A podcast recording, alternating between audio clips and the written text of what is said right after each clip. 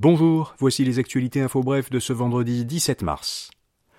François Legault et les chefs des partis de l'opposition sont allés hier à la rencontre des habitants à Amqui, trois jours après le drame qui a fait deux morts et neuf blessés.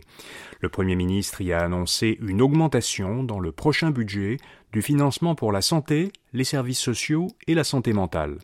Concernant le bilan du drame, parmi les six victimes qui avaient été transférées au CHU de Québec, Université Laval, deux jeunes enfants ont pu sortir au bout de 24 heures, deux patients sont dans un état stable, deux autres sont toujours dans un état critique.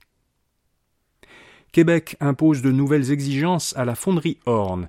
Le gouvernement Legault a présenté l'autorisation ministérielle qu'il vient de donner pour cinq ans à l'usine de Rouen-Noranda. La fonderie doit, dès cette année, respecter les limites maximales qui s'appliquent partout ailleurs au Québec pour les émissions annuelles de cadmium et de plomb, et des limites d'émissions quotidiennes pour les métaux et l'arsenic. Sa direction devra aussi élaborer avant 2027 un plan pour se conformer à la limite maximale québécoise de 3 nanogrammes d'arsenic par mètre cube d'air. Des chercheurs de l'université McGill ont démontré que les Canadiens sont exposés quotidiennement à des substances chimiques qui proviennent d'étiquettes thermiques imprimées avec de la chaleur pour afficher un code à barre ou un prix. Les substances traversent la pellicule plastique qui recouvre les aliments et les contaminent.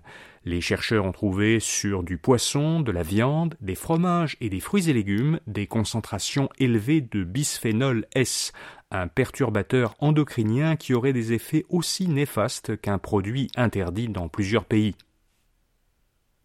La Pologne va fournir des avions de chasse à l'Ukraine. Le président polonais a annoncé l'envoi en Ukraine de quatre chasseurs bombardiers. Il a précisé que d'autres avions, en cours de maintenance, pourraient être livrés par la suite. Le gouvernement ukrainien réclame depuis des mois des avions de chasse à ses alliés. La Pologne est le premier pays de l'OTAN qui accepte de lui en fournir. Mais aux États-Unis, un porte-parole de la Maison-Blanche a dit que cette annonce ne changerait pas le refus de Washington de livrer des F-16 américains. Et puis il sera bientôt possible d'évaluer sa propre expérience dans le réseau de la santé au Québec.